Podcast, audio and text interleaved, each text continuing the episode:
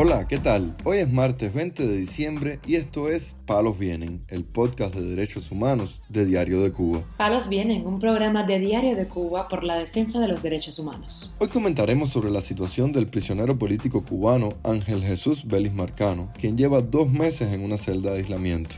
También comentaremos sobre la caminata pacífica convocada por el profesor Pedro Albert Sánchez en solidaridad con los presos políticos, cuya fecha anunciará próximamente. Por último, profundizaremos en la situación del prisionero político cubano José Daniel Ferrer García, cuyo hijo lo visitó recientemente en la prisión de Mar Verde. Lo más relevante del día relacionado con los derechos humanos en Palos Vientos. El opositor cubano Carlos Ernesto Díaz González, conocido como cativo disidente, envió una carta abierta al gobernante Miguel Díaz Canel donde denunció las violaciones de derechos humanos a las que ha sido sometido. En el texto, divulgado por el Foro Antitotalitario Unido, organización a la cual pertenece Cativo Disidente, el opositor denunció el carácter político de su encarcelamiento y las torturas a que es sometido en prisión. Aquí no ha faltado el trato vilipendioso y excrementos. He sido cobardemente golpeado, torturado y créanme que no exagero, afirmó el opositor, quien está encarcelado desde mayo acusado de desobediencia y desacato. Cativo Disidente también dijo que intentó tramitar una denuncia sobre las vejaciones a las que ha sido sometido en la cárcel de Ariza, en Cienfuegos, pero fue nuevamente irrespetado al escuchar de boca de un fiscal militar que estos cobardes fueron sobreseídos. Escribió. Yo, condenado por delitos que no cometí, mis verdugos sobreseídos y el crimen impune. Yo, puesto en manos de los mismos y otros de estos pendejos golpeadores de hombres esposados y mancilladores de la dignidad, continuaré firme y patriota por ese orden hasta la muerte, lo juro agregó en la carta. Dirigiéndose a Díaz Canel, el preso político calificó de crímenes de lesa humanidad lo que sucede con él y otros presos y exigió al gobernante una respuesta sobre su denuncia. Por otra parte, Ángel Jesús Vélez Marcano, preso político del 11 de julio, quien cumple una condena en la prisión de alta severidad de Kilo 8 en Camagüey, lleva 61 días aislado del resto de la población penal, según denunció su madre, Ailex Marcano, en declaraciones a Radio Televisión Martí constantemente allí, se lo retiran a las 7 de la mañana y se lo devuelven a las 7 de la tarde en el conteo. Incluso él no tiene ni sus pertenencias allí en la celda. A él le van dando el libro que él quiera leer, le dan el alimento que él pida de lo que yo le lleve. Él no tiene nada allí en su celda. Completamente aislada. A lo lejos se sienten los televisores, alguna que otra voz espiritualmente súper fortalecidos. Todo el tiempo está leyendo. Él solicitó celda de aislamiento porque a él le introdujeron una cuchilla en la Biblia. Y él ante esta cruel injusticia y que lo revocaron después que estaba en régimen ya eh, abierto, en campamento, él ante esta injusticia, él solicita celda de aislamiento. Ángel Jesús Vélez Marcano, de 27 años, fue condenado a seis años de privación de libertad por su participación en las protestas pacíficas del 11 de julio en la ciudad de Camagüey.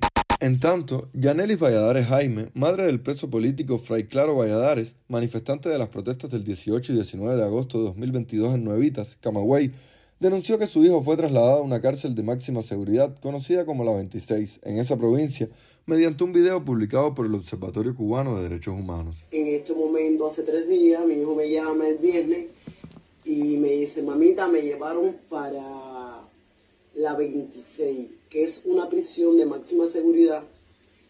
Las personas allí están sancionadas por más de 20, 30, 40 años. Ya la persona cuando está allí es porque debe muchos años. Y allí tienen a mi niño como si fuera un delincuente, como si fuera lo peor, que lo único que hizo y el único delito que ha cometido mi hijo en sus 21 años, un niño, es protestar pacíficamente por sus derechos, por los derechos del pueblo, porque teníamos sed, porque teníamos hambre, porque no podíamos más con el sistema. Ahora mi niño me lo acusan de atentado, una palabra muy grande, y lo tienen en esa prisión, una prisión de mayor rigor. Fray Claro Valladares, de 21 años, está pendiente de juicio por el presunto delito de atentado. Por otra parte, el profesor y activista cubano Pedro Albert Sánchez afirmó este domingo en una transmisión directa en Facebook que fijará una fecha para la caminata pacífica por la libertad de los presos políticos que había anunciado recientemente. Hay que romper el zurrón, hay que hacer la caminata, hay que protestar. La libertad de protestar se conquista protestando, la libertad de reunir se conquista reuniéndonos. Este señor va a fijar una fecha para su caminata y me tienen que recoger o camino. Yo convoco, yo digo, yo repito, que los padres, los familiares que quieran, que me acompañen. Así es como está la cosa de sencilla y de simple. El profesor Pedro Álvarez Sánchez reafirmó hace unos días su voluntad de marchar por la libertad de los presos políticos, una decisión que comunicó mediante una carta abierta al gobernante cubano Miguel Díaz Canel. También el periodista independiente Jorge Bello Domínguez, que cumple 15 años de prisión en el Combinado del Este por manifestarse el 11 de julio de 2021, ha visto acrecentado el acoso de sus carceleros tras el encuentro la semana pasada entre familiares de los presos del 11 de julio y congresistas estadounidenses de visita en la isla en el cual participó su madre, Marta Domínguez, según denunció a Radio Televisión Martí. Marta Domínguez dijo que recibió una llamada de su hijo este fin de semana desde la prisión, en la que denunció que el coronel llamado Quindelán, uno de los jefes del penal, le advirtió que él pagaría por la participación de ella en la reunión con los políticos estadounidenses. Ya en los últimos días se incrementó el acoso contra Bello Domínguez, dirigido por el mayor Pedro, jefe de la sección 21 de la seguridad del Estado en esa cárcel, según señaló la madre del comunicador. El martes pasado Jorge fue amenazado por el coronel Quindelán, quien le dijo que fuera a la oficina para hablar del encuentro de su madre con los congresistas, y Jorge respondió que no tenía nada de qué hablar con él. Desde ese día están hostigando a Jorgito. Para llevarlo diariamente a inyectarle la insulina para la diabetes, lo están esposando con chaquiras en pies y manos. El mayor Pedro, jefe de la sección 21 de la Seguridad del Estado en el Combinado del Este, le dio esa orden al segundo jefe de orden interior, denunció la madre del comunicador. Esta semana la youtuber cubana Hilda Núñez Díaz, más conocida como Hildina, recibió amenazas de ser separada de su puesto de trabajo en la Universidad de Oriente, donde se graduó como ingeniera industrial, según denunció el Observatorio Cubano de Libertad Académica en un comunicado. La joven dio detalles sobre lo sucedido en un video publicado en sus redes sociales. Bueno, y me dijeron que como profesora yo estaba eh, diferente a lo que proyecta la universidad, el camino de la revolución, que cómo me podía presentar a dar clase cuando yo pensaba totalmente diferente.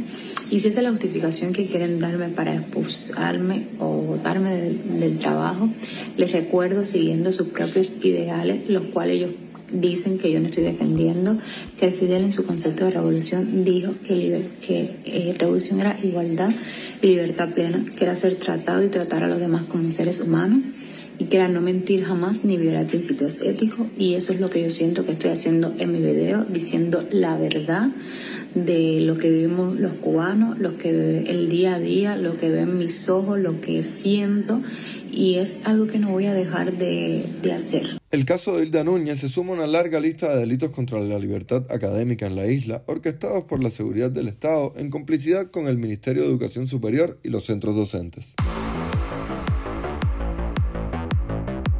Palos viene. Anabelki Ferrer, hermana del líder de la Unión Patriótica de Cuba, José Daniel Ferrer, contó en sus redes sociales que este lunes uno de los hijos del opositor pudo verlo en prisión por unos pocos minutos. Sicarios castristas de la prisión de Mar Verde lo llevaron hasta el pasillo de la celda de castigo donde mantienen confinado a José Daniel hace 16 meses y 4 días. Desde la parte de afuera, a través de una reja, pudo ver a su padre tirado encima de un muro de cemento al que llaman cama, sin poder separar producto de la debilidad que presenta tras 11 duros, crueles y torturantes días en huelga de hambre, con fuertes dolores de estómago, de cabeza y en todo su debilitado y deteriorado cuerpo, escribió la hermana del líder opositor.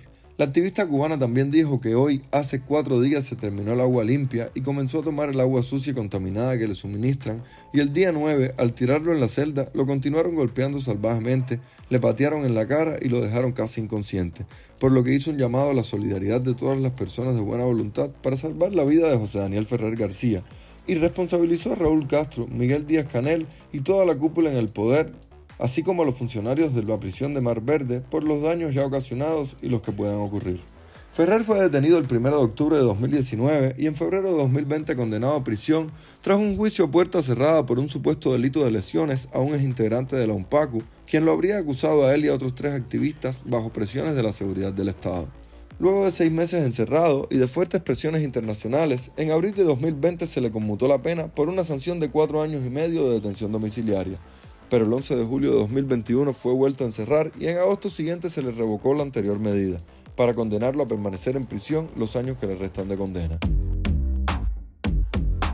Palos Vienen, un podcast de derechos humanos de Diario de Cuba con la producción y conducción de Mario Luis Reyes. Muchas gracias por acompañarnos este martes en Palos Vienen, el podcast de derechos humanos de Diario de Cuba.